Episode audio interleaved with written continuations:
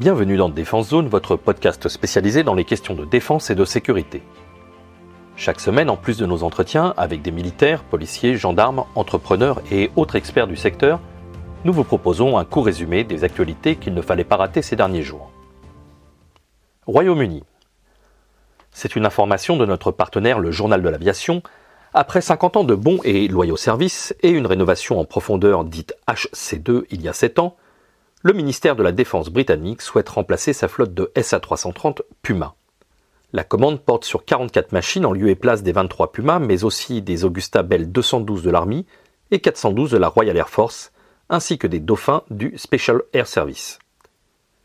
Ce programme, appelé NMH pour New Medium Helicopter, pourrait atteindre une enveloppe budgétaire de 1,42 milliard d'euros et comprend non seulement la livraison des matériels à partir de 2025 et étalée sur 7 ans environ, mais aussi la fourniture des simulateurs, des cours pour les instructeurs, les navigants et le personnel au sol.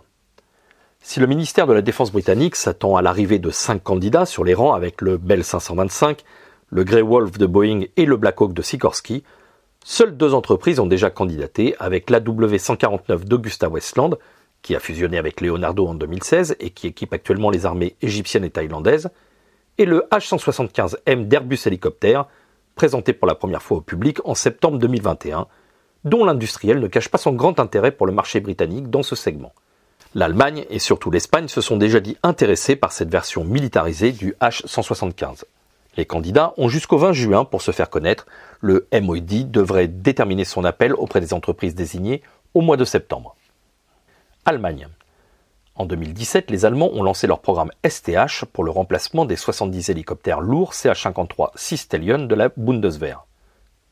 La décision, qui devait être annoncée en 2020, a finalement été annulée pour des raisons budgétaires, avait déclaré le gouvernement allemand. À l'époque, seuls deux candidats étaient sélectionnés, Boeing avec son CH-47F Chinook et Sikorsky avec la nouvelle version du CH-53 Kickstallion. Cinq ans plus tard, et grâce au fonds spécial de 100 milliards d'euros mis en place récemment par le gouvernement allemand, c'est finalement Boeing qui vient de se faire notifier la commande de 60 appareils. Le coût de production plus faible que le King Stallion et sa capacité de ravitaillement en vol auraient fortement pesé dans la balance, sans compter son utilisation par de nombreux pays de l'OTAN, actuellement plus de 500 appareils au dernier standard dit Bloc 2. Le prix unitaire inférieur du CH47F permet également d'acheter de plus grandes quantités, ce qui signifie une plus grande flexibilité opérationnelle pour les forces armées, a expliqué Christine Lambrecht, la ministre allemande de la Défense, et de le souligner qu'ils avaient, je cite, soigneusement pesé les avantages et les inconvénients ainsi que les risques, puis nous avons voté à l'unanimité en faveur de ce modèle. Le Chinook est moderne et éprouvé. Avec lui, nous renforçons notre capacité à coopérer en Europe de plus, nous obtenons une flotte plus importante et gagnons en flexibilité. Fin de citation. Pour ce nouveau marché, le constructeur américain s'est associé avec plusieurs entreprises allemandes et européennes, comme Airbus Hélicoptère pour le soutien, mais aussi Honeywell Aerospace, Rolls-Royce Deutschland et Lufthansa Technik, entre autres. Ce nouveau contrat d'envergure, dont Boeing se dit honoré d'avoir été choisi et impatient de travailler avec le gouvernement US et allemand pour finaliser les termes, et le deuxième gagné par l'industriel américain après la vente de cinq patrouilleurs maritimes P-8A Poséidon. Suisse. Décidé il y a quelques mois en remplacement des 25 F-5 Tiger et des 30 FA-18 Hornet, le choix du F-35 américain ne fait toujours pas l'unanimité en Suisse.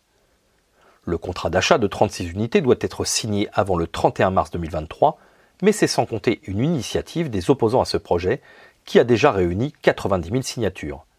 Or, en Suisse, si une pétition dépasse les 100 000, elle doit être obligatoirement soumise à votation, ce qui potentiellement pourrait remettre en cause le projet.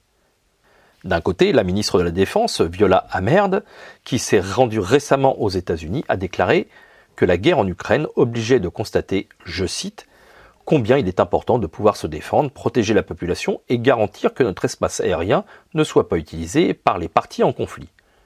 De l'autre, le groupe pour une Suisse sans armée et le Parti socialiste suisse estiment que cette éventualité n'a pas de sens et que, avant que le premier soldat russe ne pose le pied sur le sol suisse, une guerre nucléaire aurait déjà éclaté car divers pays de l'OTAN auraient été attaqués auparavant. Si le ton monte depuis plusieurs semaines, c'est qu'une fois le délai expiré pour la signature du contrat, les créneaux de production seront attribués à d'autres acheteurs déjà identifiés, comme l'Allemagne, le Canada ou la Finlande. La pression monte donc en Suisse, où une partie de son aviation de chasse risque même de perdre ses autorisations de vol dès 2030 pour cause de vétusté. Côté américain, le président Joe Biden vient d'annoncer une refonte complète du moteur du F-35, et la Cour des comptes US a prédit de grands retards dans le développement du Bloc 4, ce nouveau standard avec les corrections de tous les problèmes actuellement existants. Pour rappel, la Suisse avait choisi le F-35 l'été dernier au détriment du Rafale, qui jusqu'au dernier moment était donné comme grand favori. Europe. Le système de combat aérien du futur, le SCAF, verra-t-il le jour? Rien n'est moins sûr pour le moment. Même si le patron de Dassault, Éric Trappier, n'est pas allé jusque-là, il estime néanmoins que le délai annoncé pour sa mise en service en 2040, alors qu'il était prévu au départ en 2030, pourrait être encore repoussé de près de 10 ans. Entre nous, 2040 c'est déjà perdu. Comme on ne démarre pas et que sûrement les discussions seront longues, non pas pour cette phase-là mais pour celle à venir, ça prendra un peu de temps. Pour 2040, il y aura sûrement un premier standard, peut-être, sous réserve de. Donc on est plutôt parti sur les années 2050, a déclaré l'industriel français en marge du Paris Air Forum. Actuellement, Airbus et Dassault sont en désaccord sur la nature de la coopération de chacun dans ce programme estimé entre 50 et 60 milliards d'euros, financé par la France, l'Allemagne et l'Espagne, et destiné à remplacer les Rafales et Eurofighter. Dassault, pour la France, représente un tiers de la charge industrielle et Airbus les deux tiers pour l'Allemagne et l'Espagne. L'avionneur français étant désigné comme maître d'œuvre, il revendique par la même occasion la réalisation des commandes de vol, de l'architecture fonctionnelle et de l'interface homme-machine, ce que refuse pour le moment Airbus. Si Dassault se dit inquiet pour ce projet européen, soulignant déjà l'achat récent de F-35 par l'Allemagne, il ne cache pas un possible plan de secours. Il y a toujours un plan B dans une industrie responsable, ce n'est pas une menace, c'est une réalité. La réalité, c'est que si vous n'arrivez pas à avancer d'un côté, vous passez par un autre côté, a affirmé le PDG français, soulignant que le Rafale va vivre encore longtemps et qu'il sera modernisé et sera là pour au moins 50 ans. De son côté, le ministère des Armées, par la voix de Joël Barr, le délégué général de l'armement, a déclaré, je cite, J'espère que dans les semaines qui viennent, nous pourrons en sortir. La situation actuelle ne peut pas durer éternellement. Il faut lancer les travaux préparatoires qui ont été engagés, il faut chercher l'efficacité de gouvernance et d'organisation industrielle pour avoir un responsable identifié, et il vaut mieux que ce soit le plus compétent, celui qui a la meilleure expertise, et pour notre part, cette expertise, c'est Dassault. Fin de citation. Cyber. Début juin, l'entreprise Thales présentait son Atlas des cyberattaques 2022. Ce document, constamment mis à jour en direct, fait le point des attaques cyber dans le monde. Dans le but de, je cite, avoir une bonne hygiène cyber et d'améliorer les connaissances et compréhension des cyberattaques. Le Centre d'analyse technique de la menace CTI de l'entreprise française a collecté, analysé et trié pour mettre en corrélation les données relatives à chaque cyberattaque, que ce soit les attaquants, leurs cibles et les modes opératoires. Depuis la crise sanitaire, donc de l'augmentation du télétravail, les attaques ont augmenté de 37,7% selon l'Agence nationale de la sécurité des systèmes d'information. Les experts du CTI ont analysé plus de 20 000 attaques sur ces cinq dernières années et ce, dans 16 secteurs d'activité répartis sur 9 zones géographiques.